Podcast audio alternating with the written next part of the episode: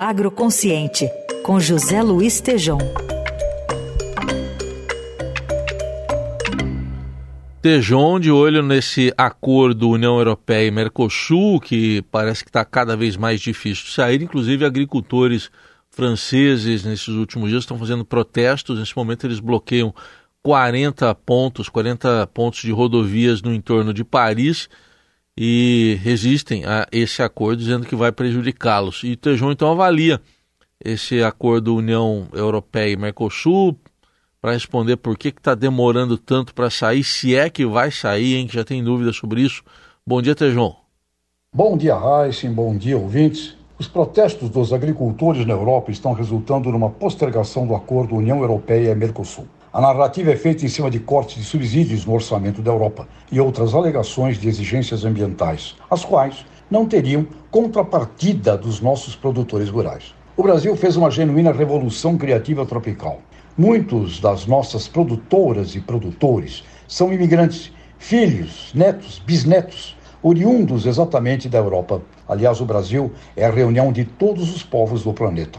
E aqui, nos solos fracos, nas condições hostis tropicais, onde não se acreditava ser possível desenvolver uma agropecuária moderna e competitiva ao mundo do clima temperado, nós conseguimos sob subsídios. Há 40 anos eu escuto que não será possível continuar subsidiando os agricultores dos países ricos, pois a lei do livre comércio e da competitividade, cedo ou tarde, um dia vai se impor. Mas a agricultura europeia recebeu, sobre o valor da sua receita bruta no período 2020-2022, 16,6%. No mesmo período, o Brasil usou apenas 3%, ou seja, os subsídios aos agricultores europeus são mais do que cinco vezes superiores aos nossos fazemos um agro sem subsídio. Nosso seguro rural é pífio, quase sem seguro. Nossas estruturas de logística são ineficientes, praticamente sem armazenagem. E nossa agricultura, para ser feita no ambiente tropical, toda ela que nos elevou à categoria da quarta maior agricultura do planeta, precisou ser regenerativa, com utilização de práticas conservacionistas, como tão bem podemos exemplificar no uso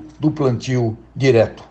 Nós temos uma extraordinária agricultura ambiental, econômica e social. E onde isso não acontece, vamos encontrar ali o crime e não os nossos agricultores. Portanto, o problema para a agricultura europeia está no enfrentamento de uma dura realidade. Não são competitivos nas produções de larga escala, não têm escalabilidade como o Brasil desenvolve e agora ainda adiciona escala na integração de lavoura com pecuária e com florestas, tudo junto ao mesmo tempo. E pequenos e médios produtores, mais de um milhão de famílias agrícolas em cooperativas. Senhoras e senhores, agricultores da Europa, muitos de nós, tendo em vocês nossos ancestrais, parentes, como meus próprios pais, tenham certeza, gostamos de vocês e queremos o melhor para vocês mas não nos vejam como meros competidores que não fazem o estado da arte de um agro regenerativo. E com certeza temos, nós e vocês, muito mercado para criar e desenvolver num planeta onde cerca de 4 bilhões de seres humanos come mal e cerca de 1 bilhão passa fome